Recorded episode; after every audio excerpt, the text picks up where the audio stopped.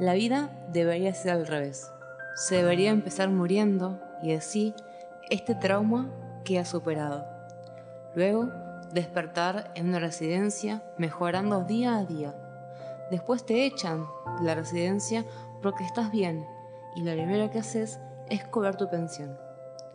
Luego, en tu primer día de trabajo, te dan un reloj de oro.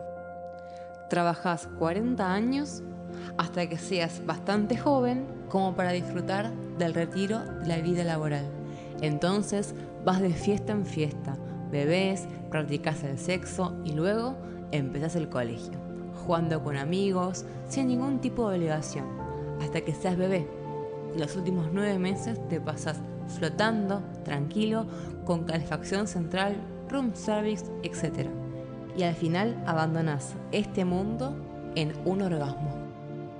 Palabras del genio de Quino grabadas en su homenaje.